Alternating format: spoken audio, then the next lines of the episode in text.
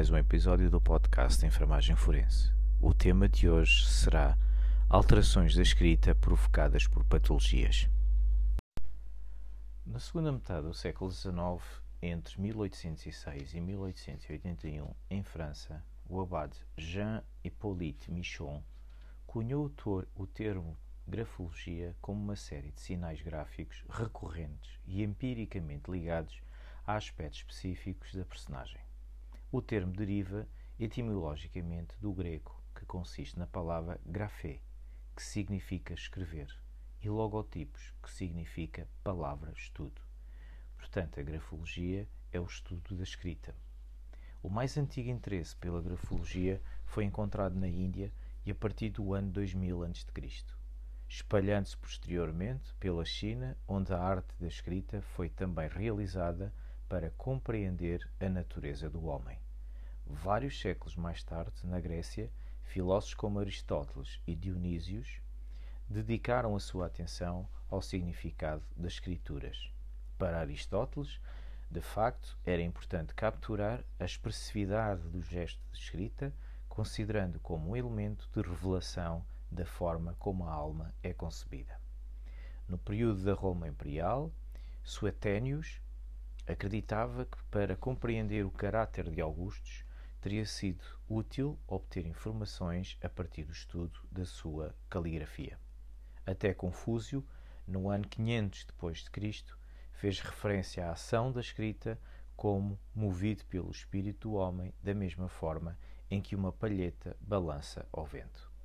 Existiu uma pausa durante a Idade Média, apenas retornando novamente no século XVII em Bolonha com Camilo Baldi.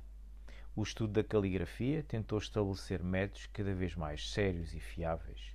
Na segunda metade do século XVIII, em França, Johann Caspar Lavater editou uma série de regras a seguir para a interpretação do caráter através do estudo da caligrafia e a seguir, na primeira metade do século XIX, começaram a nascer em França as primeiras sociedades de grafologia. A grafotécnica é a disciplina científica responsável pelo estudo de documentos, que tem como finalidade de determinar a sua autenticidade ou falsidade. Documento é tudo aquilo que comunica ou informa algo. A palavra documentoscopia deriva do termo latino documentus, que significa documento ou documentos, e do termo scopia, que significa observação. Podemos então dizer que a palavra documentoscopia significa observação de documentos ou análise de documentos. A documentoscopia tem feito da escrita um meio de prova para o mundo jurídico, procurando determinar a autenticidade do documento e quem foi o autor e os meios que foram utilizados. A grafoscopia é a parte da documentoscopia que estuda as escritas com a finalidade de verificar se são autênticas ou não e determinar a autoria quando é desconhecida. A palavra grafoscopia é originária do grego grafo mais scopia, que se refere ao exame minucioso da grafia, ou seja, à análise que objetiva o reconhecimento de uma grafia, utilizando-se para isso das técnicas comparativas dos aspectos da letra. A documentoscopia forense é a ciência que estuda, analisa e identifica os diversos tipos de contrafações, falsificações e outras adulterações em qualquer tipo de documento. A principal base de, do exame grafotécnico é a qualidade do traçado e os elementos objetivos da escrita, que foram divididos em de ordem geral e natureza genética. Cada documento possui as suas características específicas e o seu processo particular de produção, e estes têm de ser conhecidos do perito se quiser descobrir se é autêntico ou falso, no todo ou em parte. Os documentos podem ser alterados por quatro processos: rasuras, reagentes químicos, acréscimos ou recortes, propositalmente realizada por quem interessado. A grafoscopia conhecida também pela dominação de grafítica, num passado bem longínquo, grafotécnica é a parte da documentoscopia que estuda o grafismo ou a escrita, verificando a autenticidade, a falsidade ou a autoria gráfica através do estudo das características que os individualizaram. No princípio, o estudo da escrita era um processo empírico que se tornou mais robusto em França, através de pesquisadores como Jacques Ravenot, em trabalhos como Traité des inscriptions au faux, além de Michon e Jamin, principalmente em relação à grafologia, ressaltando o estudo da personalidade do indivíduo por meio da escrita. Através das suas pesquisas, Preyer, químico e fisiologista, mostrou que a escrita é um ato cerebral. Edmund Solange Pellat, considerado o pai da grafoscopia, foi quem utilizou este pensamento de Preyer e estabeleceu as leis do grafismo, formulando no seu livro Les lois de l'écrire as quatro leis que respaldam a grafoscopia, baseando-se no princípio fundamental de que o grafismo é individual e inconfundível. A perícia grafotécnica é feita comparando-se a peça questionada, documento a ser periciado, com os padrões de confronto, que são os documentos com assinatura autêntica da pessoa que está sob investigação. A perícia consiste em realizar os exames grafotécnicos na peça questionada e nos padrões de confronto, e no final comparar os resultados para saber se são convergentes ou divergentes. Os exames comparativos dos grafismos devem abranger todos os elementos de ordem geral e genéticos da escrita, que são os seguintes: calibre, que são as dimensões dos caracteres, espaçamento gráfico, são as distâncias analisadas na escrita, comportamentos gráficos, são as direções e as distâncias consideradas da escrita em relação à pauta ou à base, proporcionalidade gráfica, são as relações dimensionais entre as diversas partes da escrita, valores angulares, são a predominância de ângulo nas formações gráficas, valores curvilíneos, são as predominâncias de curvas na escrita, Inclinação axial é aquela que ocorre dos eixos gramáticos. Inclinação da escrita é a medida de inclinação dos caracteres e complexos da escrita. Podemos caracterizar os exames de ordem genérica em pressão, consiste na força vertical da escrita, progressão, consiste na força horizontal da escrita, momento gráfico, cada um dos traços contínuos da escrita, ataque é o traço inicial da escrita, Desenvolvimento é o traçado intermediário da escrita, remate é o traço final da escrita e mínimo gráfico, que é o modo particular do traçado. A perícia grafotécnica é feita, como já foi dito anteriormente, comparando-se a peça questionada e os padrões de confronto a partir destes elementos, prosseguindo-se da seguinte maneira: análise dos elementos genéticos e genéricos da peça questionada e anotação dos resultados. Análise dos elementos genéticos e genéricos do padrão de confronto e anotação dos resultados.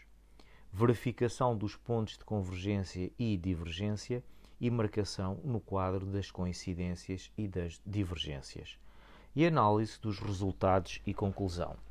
O resultado será convergente, ou seja, a peça questionada terá sido produzida a partir do punho do autor do padrão de confronto se o número de convergências no quadro das coincidências e das divergências for maior que o número de divergências e vice-versa. Aspectos neurológicos da escrita. O ato de escrever é um processo cognitivo complexo, uma vez que se baseia em funções sensoriais, motoras e perceptivas complicadas. O processo de caligrafia consiste em movimentos de mãos estereotipadas envolvendo dois movimentos básicos dos componentes motores, ou seja, segurar firmemente uma caneta com os dedos e mover a mão e os dedos para produzir um texto.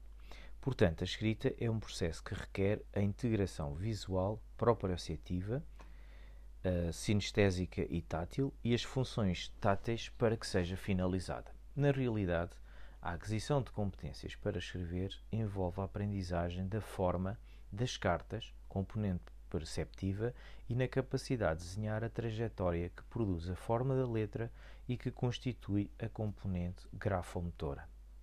Os substratos neurais subjacentes à caligrafia ainda não estão bem compreendidos, porque há uma série de áreas do cérebro que interagem e que são responsáveis por vários aspectos da capacidade de escrita.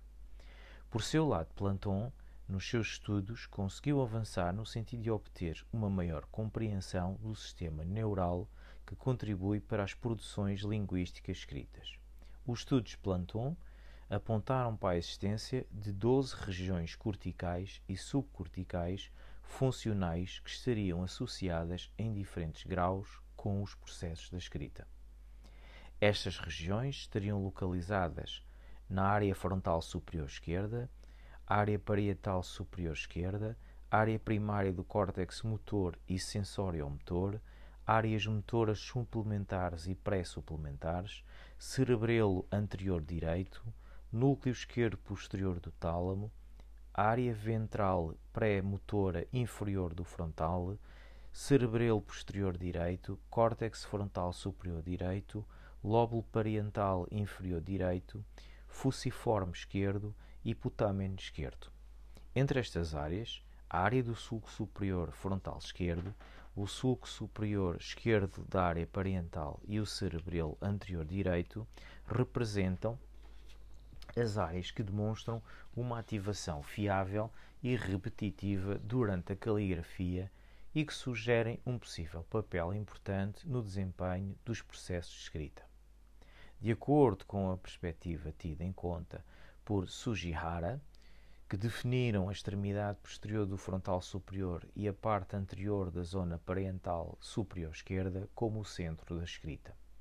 A escrita é um conjunto de gestos coordenados, mais ou menos expressivos, do estado afetivo circunstancial e representativo da personalidade de quem escreve.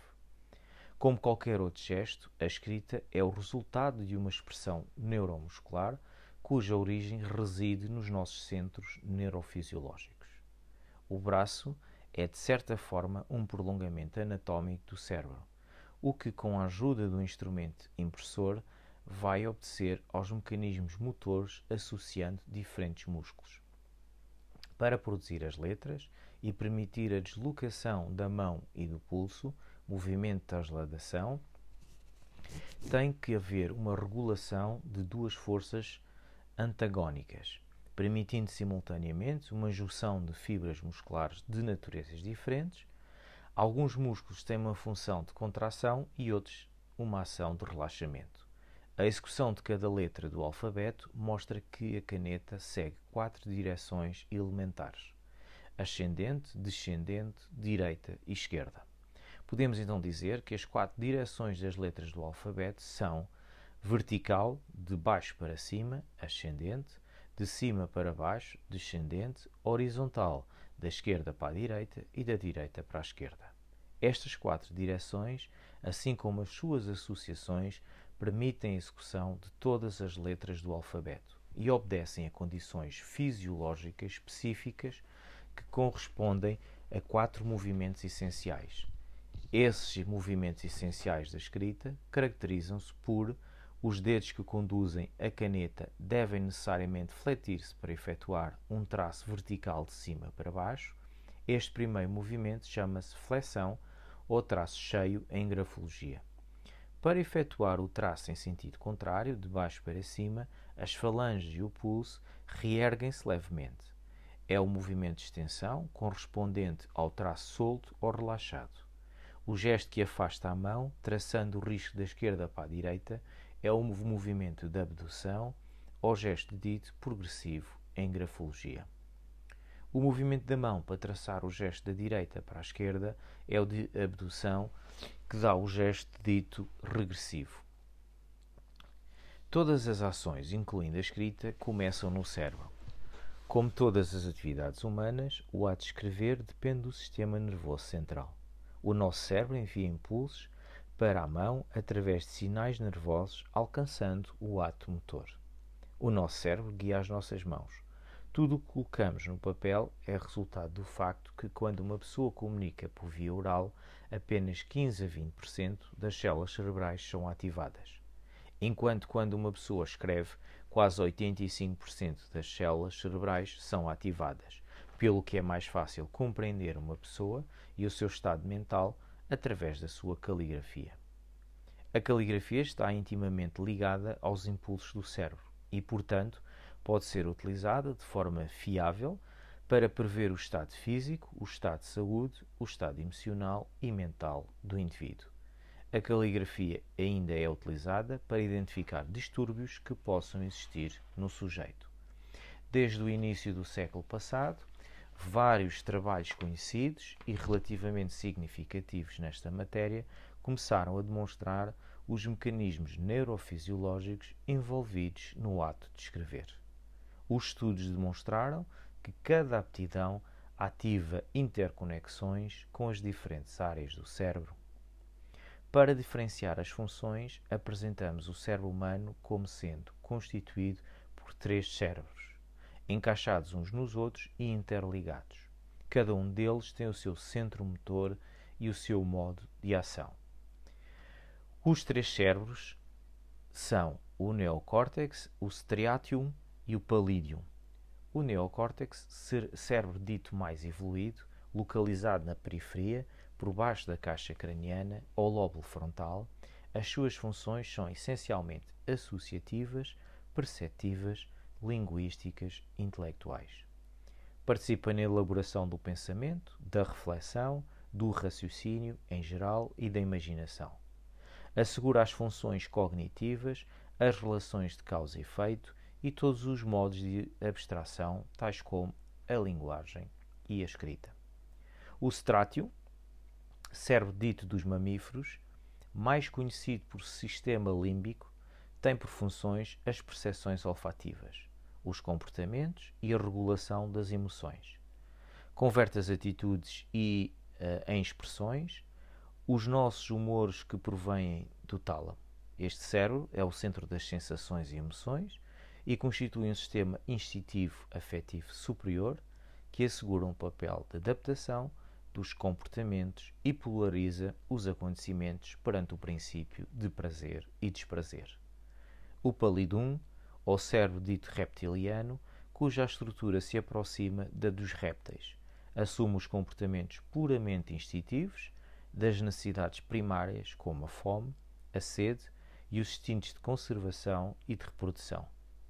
O seu papel principal é a homestesia, ou seja, a estabilização do equilíbrio das funções biológicas e fisiológicas, entre outros. Em resumo, estes três cérebros desempenham, respectivamente, neocórtex, processo cognitivo, raciocínio, representação e projeção no tempo. Striatum, processo afetivo e mnemésico, sede das emoções e dos afetos. Pallidum, conjunto das necessidades instintivas e impulsos. Os três cérebros no plano da escrita desempenham as seguintes funções. O neocórtex desempenha um papel diretor dos movimentos ou gestos voluntários. Os que se automatizam por hábitos vão escapar ao neocórtex e implementam-se de fato das influências do striatum ou seja, da tonalidade afetiva do sujeito.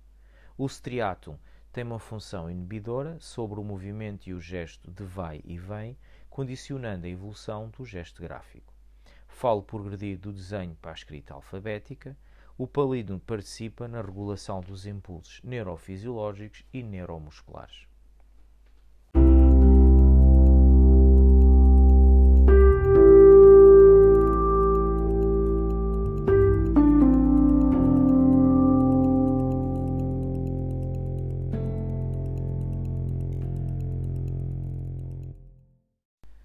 Escrita como ferramenta de diagnóstico de patologias.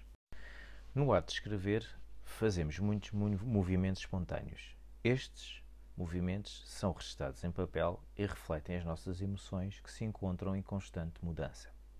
A caligrafia, como a fala, está diretamente ligada ao nosso processo de pensamento. É também particularmente receptivo às emoções como a tristeza ou entusiasmo. Durante o processo de escrita, transferimos nossos sentimentos para o papel e as palavras que temos moldadas refletem estas emoções. De facto, a caligrafia é tão sensível que pode ser algo como um barómetro emocional. Excitação, medo, ansiedade, irritabilidade ou raiva podem ser vistos com bastante clareza.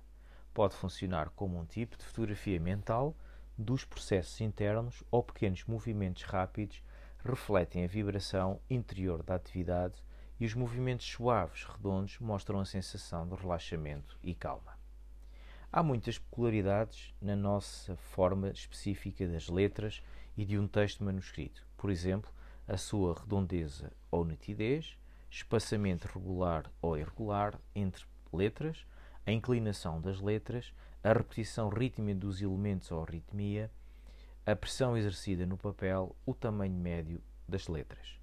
As características da escrita utilizadas para o diagnóstico de doença são as seguintes: congestão, demonstrado por letras ovais e caracóis cheios de tinta, fragmentação, demonstrada por curvas de letras desconectadas, direção das linhas, esquema de anomalias, torção, que consiste numa irregularidade ou exaltação de uma parte da carta ou carta inteira, viscosidade, não é clara a extensão da parte superior e inferior das cartas, tremores, são pequenas rupturas dos traços das letras, inclinação, movimento inclinado direito desigual da caneta sobre o papel enquanto se escreve, movimentos entre intervalos, variação no tamanho das letras na escrita de cartas, alterações na forma de curvas para letras semelhantes, sombra, que é a parte do traço sobre a folha de papel quando a caneta passa sem deixar tinta, pressão aplicada sobre o órgão de escrita durante a sua execução, marcas de realce que refletem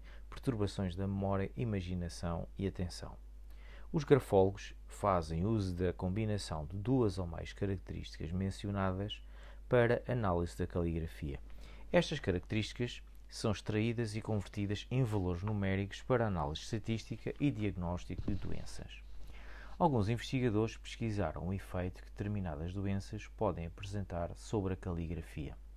O interesse por esse aspecto da conduta humana surgiu dos esforços para usar a caligrafia como ferramenta de diagnóstico. Poucos desses estudos provaram ser úteis, em grande parte devido ao facto, com exceção de uma condição ou seja, a doença de Parkinson, os efeitos da doença sobre a caligrafia não foram encontrados antes da ocorrência de outros sintomas que são mais específicos para o diagnóstico da patologia. Na maioria das vezes, os efeitos de uma doença sobre a caligrafia decorrem e retratam uma perda de controle ou fluência. O resultado é uma execução mais errática, apresentando omissões, distorções, principalmente na formação de loops e curvas compostas irregularidades na aplicação de pressão e legibilidade geral. Enquanto a habilidade e a qualidade da escrita se deterioram progressivamente, existem alguns aspectos reconhecíveis da escrita que persistem. Não há razão lógica para que ocorram mudanças fundamentais nos hábitos de escrita. Embora o ato de escrever possa envolver um grau de esforço, não é deliberado e controlado por pressão no sentido usual. Foram feitas alegações de que uma mudança na escrita pode ocorrer antes da observação de outros sintomas de uma doença que esteja em fase de desenvolvimento. Por outro lado, foram realizados vários estudos na tentativa de desenvolver uma teoria que indicasse que a deterioração da caligrafia poderia estar relacionada com determinadas doenças específicas onde foram encontradas correlações, os sintomas médicos que são características dessa doença estão invariavelmente presentes. A, principal exceção a isso é a ocorrência da micrografia, que é a redução do tamanho em cerca de 10 a 15% dos casos, dois anos antes do início da doença de Parkinson. A micrografia também foi encontrada em alguns casos de sífilis cerebral e de esquizofrenia, mas não há dados sobre a frequência relativa à sua capacidade de anteceder a ocorrência de outros sintomas.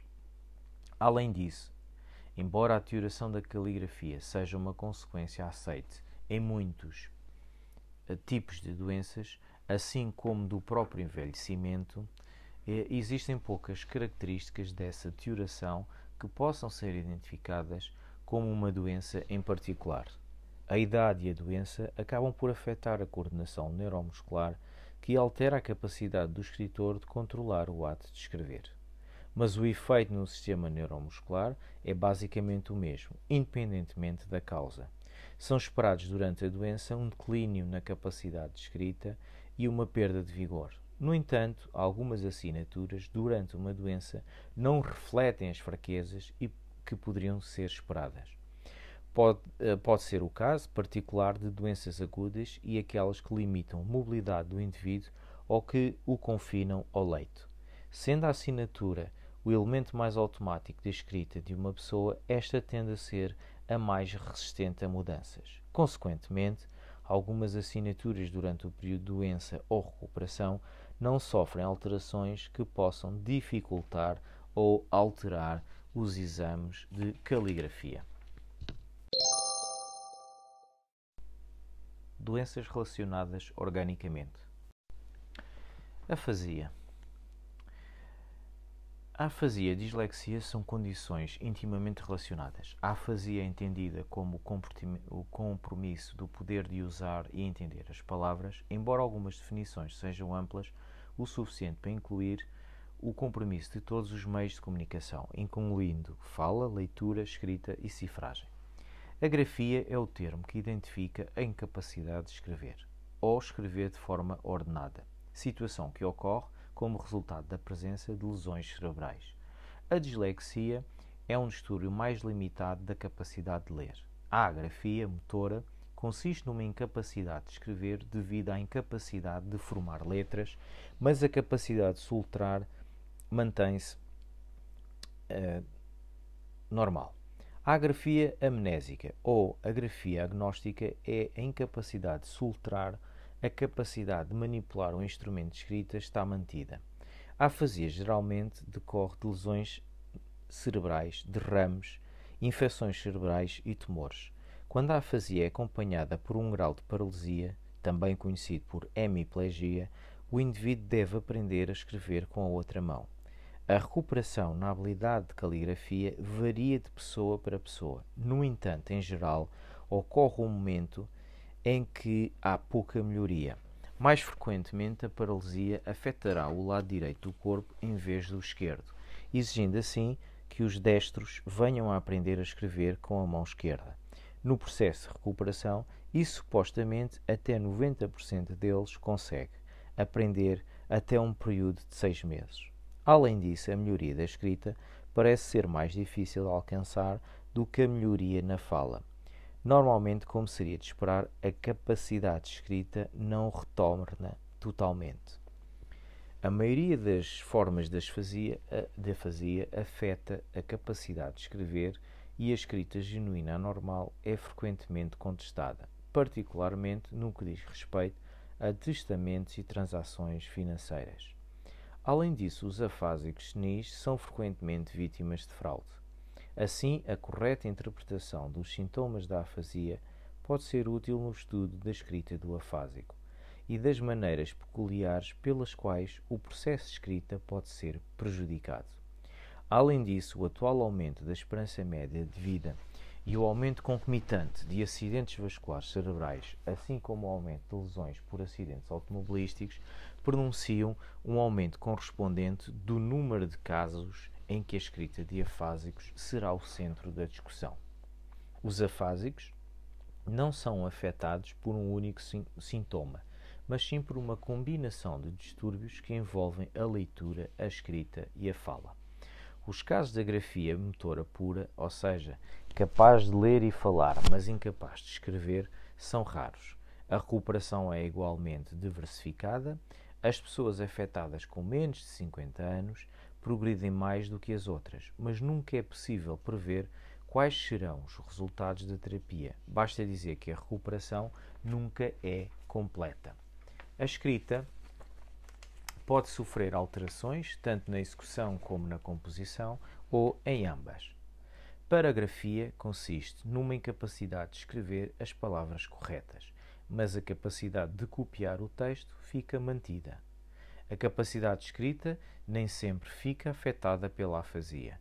As capacidades mentais podem sofrer mais do que as capacidades motoras.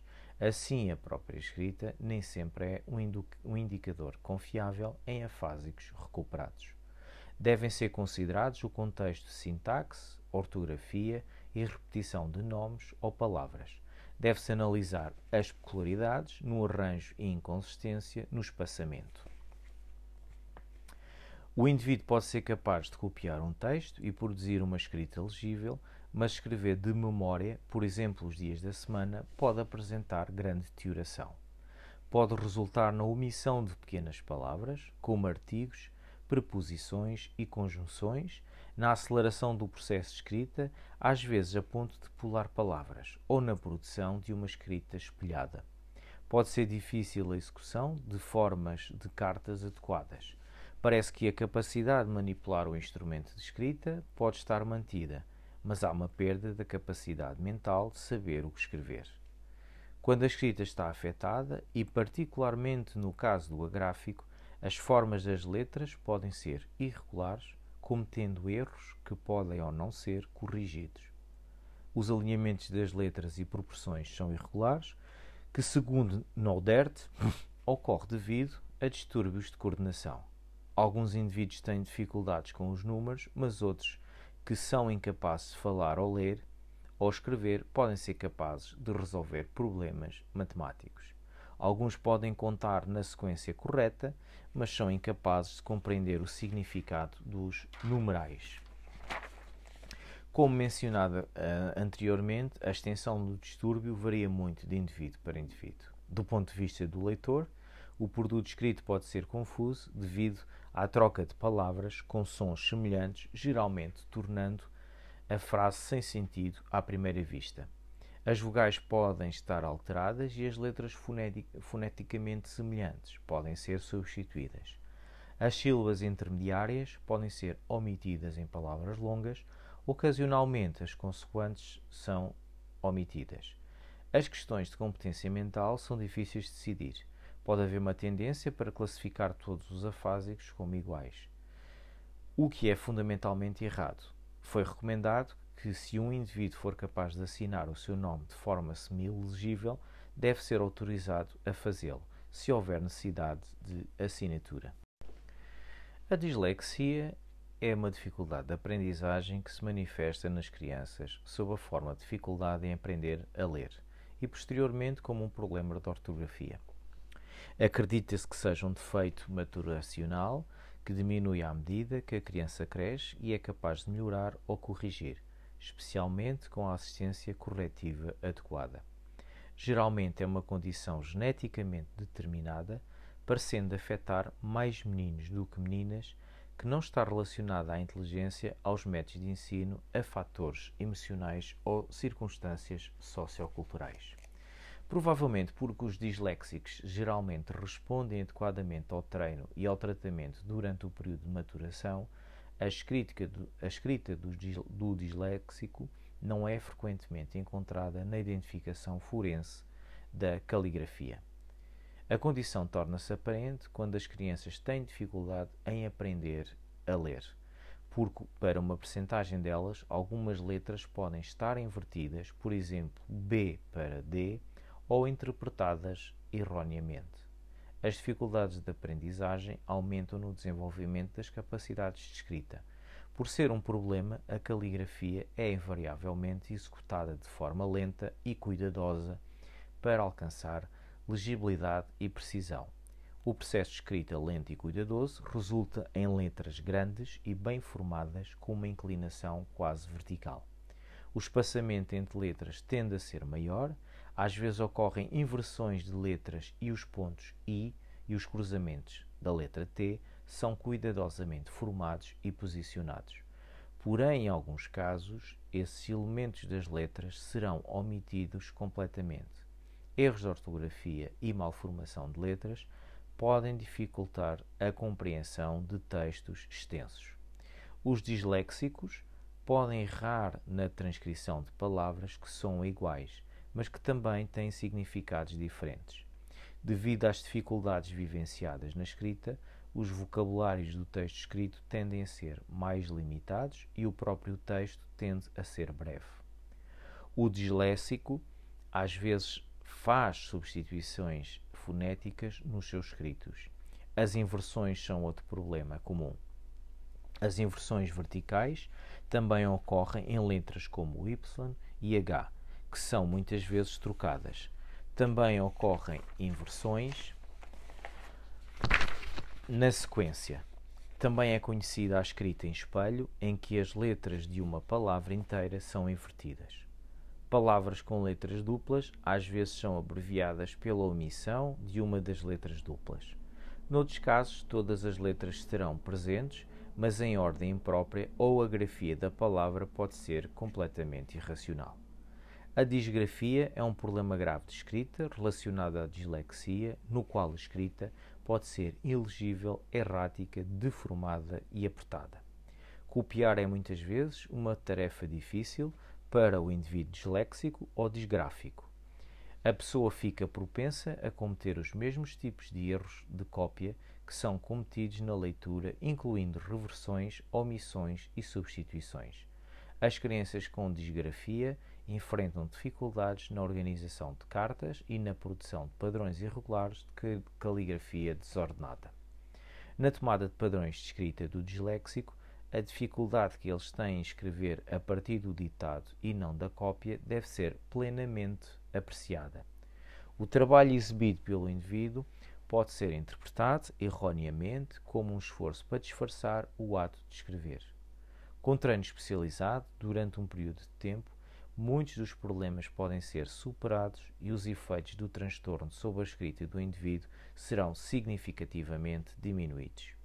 Isso sugere que é particularmente importante no estudo da escrita do disléxico a necessidade de padrões contemporâneos e deve ser avaliada adequadamente a importância da evidência de uma execução lenta e desenhada.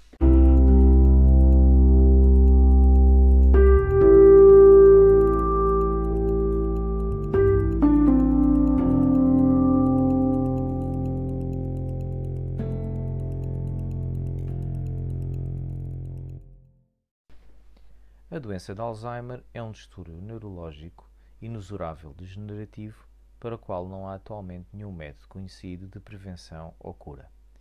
Parece claro que a doença não é causada pelo endurecimento das artérias. Também não há nenhuma evidência de que seja contagioso. Os estudos indicam que pode haver uma leve disposição hereditária em algumas famílias, possivelmente combinada com fatores ambientais indeterminados. Acredita-se que entre 2 a 3% da população com mais de 60 anos e 7 a 10% das pessoas com mais de 65 anos sejam afetadas por esta doença. Na população envelhecida em que vivemos, pode-se esperar que o número de casos diagnosticados duplique no início do próximo século. Bernard afirma que a doença de Alzheimer é responsável por 50% de todos os casos de demência senil é ainda subcaracterizada como demência senil tipo Alzheimer, demência relacionada à doença de Alzheimer e doença de Alzheimer. A demência relacionada ao Alzheimer refere-se à demência senil decorrente de diferentes causas, mas compartilhando os mesmos sintomas. Perder a memória não acaba simplesmente com o crescimento intelectual. Isso inverte o processo de aprendizagem. Quando a memória falha, eventualmente voltamos à infância. Os sintomas geralmente são progressivos, mas a taxa de perda de memória varia de pessoa para pessoa. Raramente há deterioração rápida. Mais frequentemente, há longos períodos em que a mudança é pouco óbvia. À medida que se perde a memória, a capacidade de ler e escrever também diminui. As palavras são esquecidas, o fio da conversa perde-se e há tendência de se repetir interminavelmente. À medida que a doença progride, o indivíduo tem dificuldade em concentrar-se e terminar uma determinada tarefa, mesmo aquela tão simples como escrever o próprio nome. À medida que a condição progride, os pacientes com Alzheimer vivenciam alterações emocionais e pessoais além do comprometimento cognitivo. Os doentes ficam confusos, deprimidos, irritáveis, inquietos, ansiosos e agitados. O examinador de uma caligrafia de um paciente de Alzheimer deve, portanto, garantir que sejam obtidos padrões que reflitam, se possível, o estado clínico e mental do indivíduo no momento em que a caligrafia foi supostamente executada. Os doentes com elevado grau de Alzheimer dificilmente são capazes de usar a caneta no papel. Estes doentes mostram uma diferença significativa nas características cinéticas e de pressão na caligrafia, em comparação com pessoas saudáveis. Esclerose lateral amiotrófica. A literatura sobre o efeito da esclerose lateral amiotrófica na escrita é extremamente limitada. A ela é uma degeneração dos músculos do corpo resultando de um distúrbio do sistema nervoso. Caracteriza-se por fraqueza muscular e atrofia, entre outras coisas, que são primeiramente evidentes nas mãos e antebraços, em pelo menos um terço dos casos. Um sintoma comum é a contração progressiva, mas que não afeta necessariamente o ato de escrever, pois esta contração é espasmódica e não constante, e não está totalmente fora do controle do indivíduo. A ela é progressiva e contínua, e o aumento da fraqueza produz uma maior incapacidade de fazer coisas simples com eficiência, tais como escrever. A progressão do distúrbio é relativamente rápida, levando à paralisia e morte em 2 a 5 anos. A capacidade mental, as funções de inteligência e a consciência são preservadas até aos estadios terminais. A causa da ELA é desconhecida. Atinge mais homens do que mulheres e geralmente nas idades entre 50 e 70 anos pode ser observada alguma variação na capacidade escrita em indivíduos durante os estadios iniciais do transtorno. Com a progressão, a capacidade do sujeito de formar e conectar letras é afetada, ocorrendo malformações e alguma elegibilidade. A função intelectual do escritor, no entanto, não fica prejudicada. Artrite. Muitos fatores físicos podem alterar a escrita de uma pessoa, nomeadamente as lesões e as deformidades, particularmente na mão e no braço. Existem também doenças que afetam os músculos, ligamentos e articulações da mão que escreve, podendo alterar temporariamente ou permanentemente a escrita. Talvez a anomalia física mais comum que tende a acompanhar a idade seja a artrite e as suas condições associadas. Muitos milhões de pessoas sofrem de mais de 100 tipos diferentes de artrite o número de vítimas tem vindo a aumentar anualmente. Estas doenças criam alterações degenerativas nas cartilagens articulares, principalmente das falanges, resultando em dor e edema das articulações. Em estadios mais avançados, podem levar a deformidades nas mãos e nos pés. Trata-se de uma doença que afeta mais mulheres do que homens. Obviamente, é uma condição que terá efeitos na escrita e que pode ser encontrada pelo examinador de documentos no estudo de testamentos, escrituras, documentos bancários e talvez em notas de suicídio. O investigador Miller estudou os escritos de 420 indivíduos que sofriam de condição artrítica intermitente, cujas idades variavam entre 56 a 78 anos, dos quais 72% eram do sexo feminino. Foram recolhidas amostras de escrita de sujeito que não sofreu qualquer episódio de artrite e que eram capazes de escrever de forma normal. Foi recolhida uma segunda amostra de escrita de indivíduos que apresentavam episódios de artrite e que no momento da recolha vivenciavam dificuldades. Uma terceira e uma quarta amostra também foram obtidas em conjuntos de circunstâncias semelhantes. O estudo dessas amostras revelou que ocorreram alterações em pelo menos 48% das vezes em que cada um dos 12 indícios de escrita que foram considerados. Foi relatado que foram observadas alterações significativas nos escritos de doentes com artrite, particularmente nos seguintes pontos: qualidade da linha, 97% das amostras, tamanho e proporções, 93% de amostras, retoque, 82% de amostras, formas de loop mais largas, quadradas, mais curtas, com conexões quebradas, em 78% das amostras. O desconforto vivenciado pelo ato de escrever os efeitos da rigidez da mão e dos dedos, a perda da fluência e a velocidade da escrita são evidenciados em todos os elementos da escrita. Os movimentos erráticos produzidos são irregulares, desajeitados e imprevisíveis. Por outro lado, a maioria dos casos, a dor da artrite é forte o suficiente para desencorajar o indivíduo a escrever qualquer coisa durante o episódio agudo, a menos que seja absolutamente necessário. Assim, as ocasiões em que os escritos de doentes com artrite severamente afetados são extremamente infrequentes. Além disso, é importante estar ciente de que os diferentes instrumentos de escrita têm influência no desconforto que o escritor vivencia. As canetas mais suaves exigem a aplicação de menos pressão, resultando em menos desconforto. Autismo. As crianças com autismo enfrentam frequentemente dificuldades na comunicação com as outras pessoas. Também é difícil compreender os seus sentimentos, assim como ler a sua mente.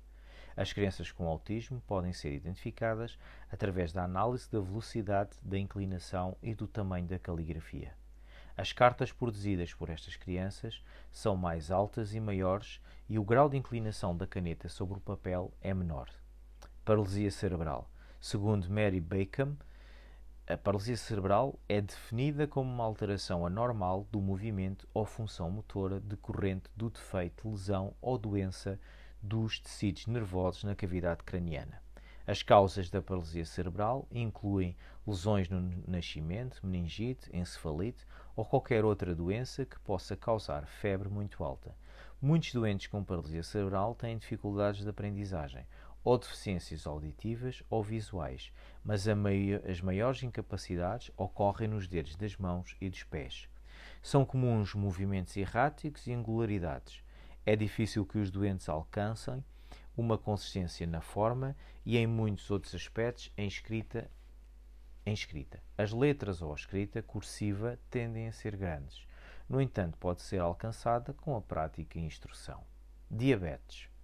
Pouco tem sido escrito sobre os efeitos da diabetes mellitus e dos níveis particularmente baixos de açúcar no sangue, no desempenho da escrita. A diabetes consiste na incapacidade do pâncreas de fornecer insulina em dose suficiente para manter as concentrações normais de açúcar na corrente sanguínea. Quando o pâncreas não produz insulina suficiente, a concentração de açúcar, glicose no sangue, aumenta progressivamente até ao ponto em que o indivíduo pode entrar em coma. Para evitar isso, os indivíduos podem ser injetados com insulina por via subcutânea para aumentar o suprimento do pâncreas e controlar os níveis de açúcar no sangue. Embora o corpo tenha um mecanismo, um sistema regulado homeostaticamente para interromper o fornecimento de insulina, quando for necessário, quando a insulina é injetada, continua a funcionar independentemente da necessidade. Como resultado, os níveis de açúcar no sangue podem ficar abaixo do normal. Sabe-se que os níveis muito baixos de açúcar no sangue afetam o comportamento humano em muitos aspectos, às vezes resultando em acidentes graves ou mesmo na morte. Thomson estudou os efeitos dos níveis baixos de açúcar no sangue em relação à caligrafia. O estudo procurou encontrar qual o tipo de compromisso na escrita que se poderia identificar. O compromisso da escrita que foi identificado era uma deterioração na qualidade das linhas, uma incerteza de formas de letras, substituições e formas de letras erradas, deterioração e abreviação da forma das letras, falha em manter o alinhamento ou linha base consistente, um aumento nas elevações da caneta, paragens e hesitações da caneta, um aumento no tamanho geral da escrita, uma inconsistência na inclinação da escrita. Níveis baixos de açúcar no sangue criam compromissos da escrita. Níveis elevados de açúcar no sangue não têm nenhum efeito particular sobre a escrita.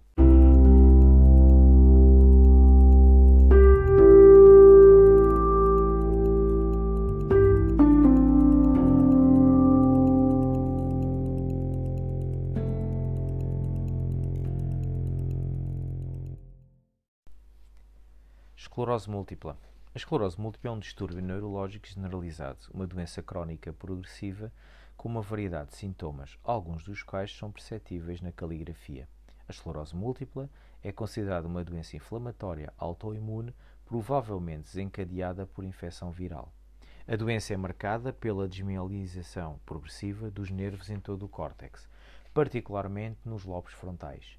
A mielina é a bainha esbranquiçada, composta de lípidos e proteínas que circundam os axónios dentro do sistema nervoso central. Daí o termo substância branca. A mielina serve para aumentar a taxa de transmissão eletroquímica através do nervo, permitindo que os impulsos transmitem informação entre as junções mielinizadas ao longo do nervo.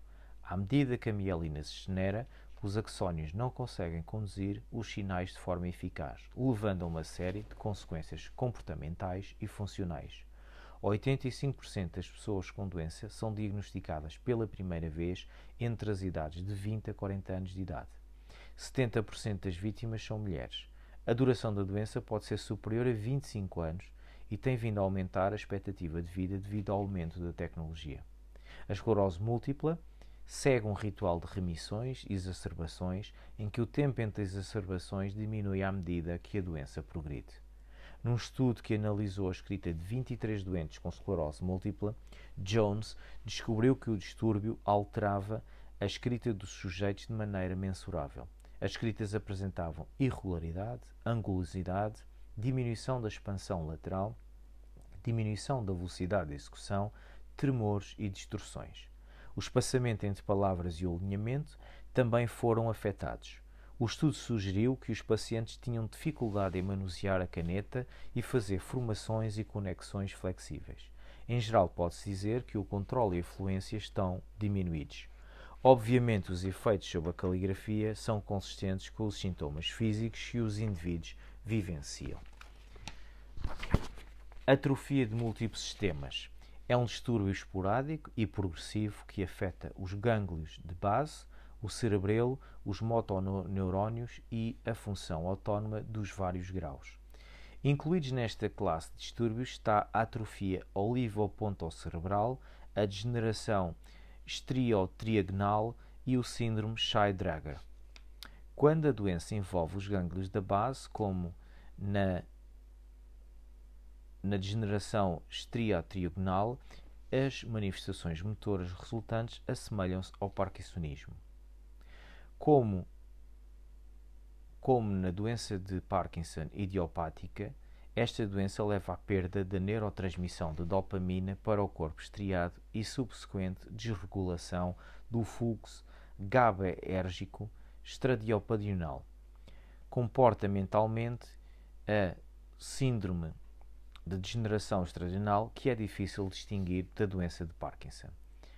Doenças que provocam descrita tremida, mal de Parkinson, agrafia adquirida, agrafia linguística, agrafia não linguística, agrafia espacial, paralisia supranuclear progressiva e tremor essencial. Doença de Parkinson é uma desordem das funções motoras devido a danos no sistema nervoso central. O efeito da doença sobre a caligrafia é frequentemente profundo, mas igualmente profundo é o efeito dos medicamentos sobre o tremor incontrolável que é característico dos estadios avançados da doença. A doença pode ser identificada mediante a medição do padrão de aceleração da caligrafia. Duas outras condições menos comuns produzem tremor: paralisia supranuclear progressiva e a doença de Huntington. Estas doenças são classificadas como distúrbios extrapiramidais para identificá-las com o parte do sistema neural dentro do cérebro à qual são atribuídos. O distúrbio da caligrafia é frequentemente uma manifestação precoce da doença de Parkinson e é amplamente aceito como parte do seu quadro clínico. A incidência, gravidade e características modificadoras do fenómeno estão a ser mais bem compreendidas.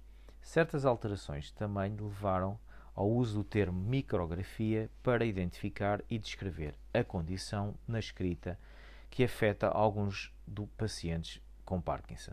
A micrografia, descrita como uma redução do tamanho das letras, que muitas vezes é progressiva ao longo de uma linha de escrita e ou de uma página da escrita. A doença de Parkinson é uma degeneração de células dentro do cérebro numa área chamada substância negra. Como resultado, há uma diminuição da quantidade do neurotransmissor da dopamina presente nas células que causa distúrbios de uma determinada função e resulta na interferência do controle motor. Os principais sintomas do distúrbio são a cinésia, perda de força muscular, bradicinésia, lentidão anormal do movimento e fadiga, rigidez, resistência à ação muscular e tremor, oscilações da mão em frequências de 3 a 5 oscilações por segundo quando os membros estão em repouso.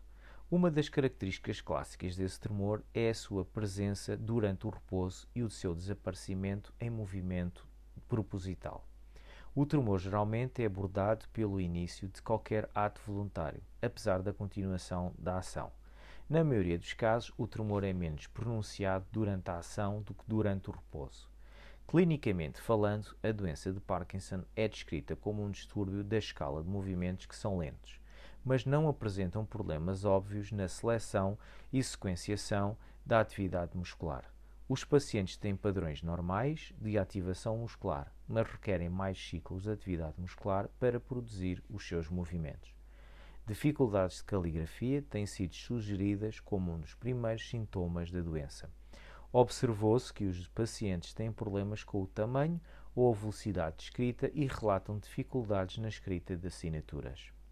Os pacientes com doença de Parkinson podem apresentar discinésia, movimento excessivo não intencional ou involuntário, como efeito colateral da terapia medicamentosa. Esses movimentos indesejados podem ocorrer no processo de caligrafia e interferir na formação das letras.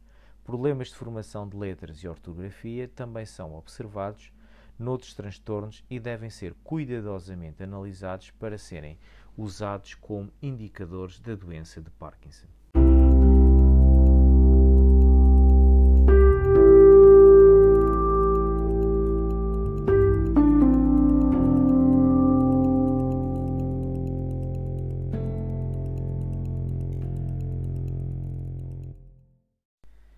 O tremor essencial é uma doença monossintomática comum a todas as faixas etárias e distribuída igualmente entre os dois sexos.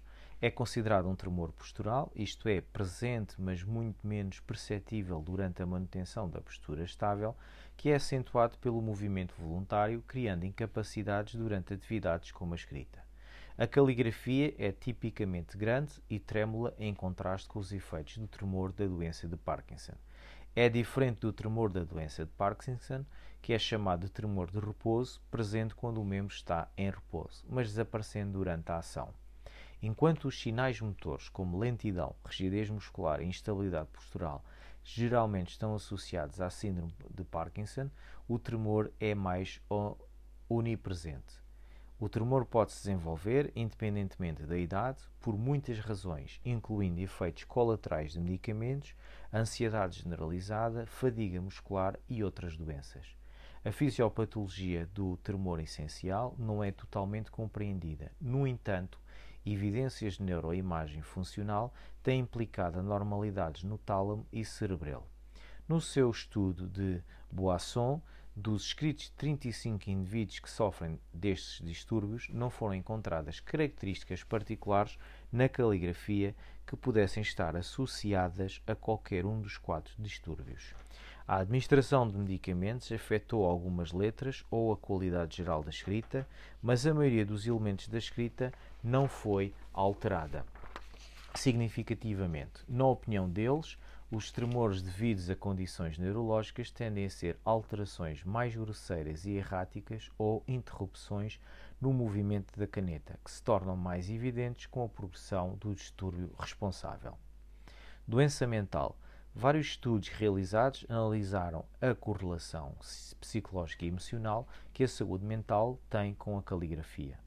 Compreender o estado de saúde mental de um ser humano, na sua totalidade, é uma tarefa extremamente complexa que integra vários campos de investigação. A grafologia tem sido utilizada como uma ferramenta para compreender melhor uma pessoa. Embora a doença mental possa atingir qualquer pessoa, ainda existe um estigma ligado a ela, o que cria vergonha e hesitação na procura de ajuda. A incidência de doenças mentais tem aumentado drasticamente. A análise da caligrafia também tem sido utilizada para identificar pessoas com emoções negativas, como o stress, a ansiedade e a depressão. A depressão afeta a motivação, a concentração e muitos outros aspectos da vida humana. O stress depende essencialmente de duas coisas: percepção psicológica e da pressão e da resposta do corpo ao stress. A ansiedade é a reação que ocorre perante situações estressantes e circunstâncias ameaçadoras. As pessoas com emoções negativas apresentam diferença na pressão aplicada sobre a caneta enquanto se escreve. Também os traços são anormais no tempo e no espaço. Na área forense, a importância de identificar uma doença mental pode ser útil na investigação de um criminoso. Na prática, descobrimos numerosos casos em que as pessoas que cometeram suicídio não apresentavam qualquer evidência clínica que indicasse distúrbios psiquiátricos. No entanto, a presença de cartas de despedida vem muitas vezes revelar outras informações até aí desconhecidas. Em termos de neuropsicologia, a escrita é o resultado de ligações interoperáveis que ocorrem a três níveis: motor, percepção e representação e afetivo. Para compreender a ligação entre o controle do movimento e o visual, o controle sinestésico é o movimento visual e o gráfico do caminho unindo os dois movimentos, levando a antecipação visual e depois a representação visual. O segundo plano situa-se entre a organização temporal e temporal-espacial, enquanto o terceiro plano menciona ligações que fazem a transição da expressão oral para o gráfico. Durante bastante tempo foram realizados diversos estudos de caligrafia relativos a várias doenças, incluindo neuro neurológicas e psicológicas, dando origem a uma nova disciplina chamada grafopatologia. Assim, de acordo com as várias anomalias funcionais e orgânicas que podem acontecer, as perturbações da escrita podem ser classificadas nas seguintes categorias: ritmo de escrita, ritmo aumentado ou grafo-reia, perturbações de morfologia, micrografia, macrografia ou caligrafia sísmica, formas gráficas e semânticas deficientes, caligrafia esquizofrénica, escrita hermética e rabiscos. Outra condição que pode levar a alterações significativas na escrita é a esquizofrenia. Um dos estudos mais importantes é o de Privativi, que tentou encontrar a síndrome gráfica da doença. O autor conseguiu destacar o aspecto criacionista, mecânico e impessoal. A primeira coisa que se destaca ao analisar essa caligrafia não é o desequilíbrio geral da escrita, mas a sua constante e monótona evocação de uma personalidade cujo profundo dinamismo é baixo. Os métodos descritivos concentram-se em certas características da escrita que são consideradas significativas na determinação das características individuais das pessoas a quem são recolhidas amostras da caligrafia. Os sinais significativos são pressão, firmeza, clareza das letras e traços de ligação, a escrita na página e na linha tamanho dos pontos, constante ou variante, formação das cartas, continuidade e pontos de declive, espaços entre linhas e letras. As características acima listadas destacam as características tipológicas, força, mobilidade, as características psicossomáticas, mental, sensibilidade, precisão, sentido estético, vontade, inteligência, criatividade e até as tendências tensas, depressão e vitalidade. Uma pessoa com depressão extrema pode mostrar sinais de tremores na caligrafia e pode não ter uma caligrafia suave. A escrita começa com uma pressão normal, que não permanece constante ao longo de toda a escrita. Em termos de colocação na página, as marcas são irregulares, expressando instabilidade afetiva, sensibilidade e atitudes contraditórias. Os estudos realizados revelam que a pressão aplicada por doentes deprimidos foi significativamente inferior e provou ser principal fator que afeta o desempenho da escrita.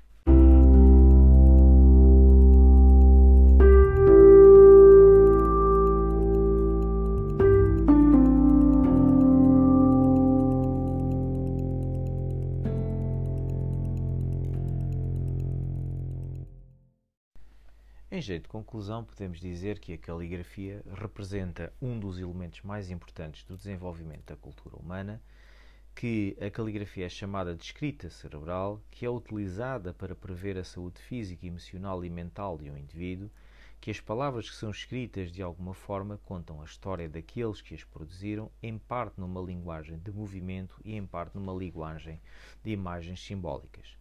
Tal como desenhar, escrever de acordo com as técnicas de investigação grafológica ilustra uma forma irrepetível em cada ser humano e que se exprime cada vez mais no decurso da vida de uma forma espontânea e através do qual são projetadas conotações inconscientes da alma humana.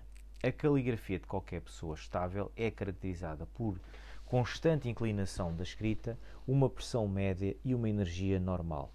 Durante este trabalho durante este nosso episódio poderemos verificar que seria possível utilizar a análise da caligrafia para diagnóstico da saúde mental. A análise da caligrafia permite descobrir que as características associadas ao movimento, tempo e pressão são muito úteis para o diagnóstico de patologias orgânicas e mentais.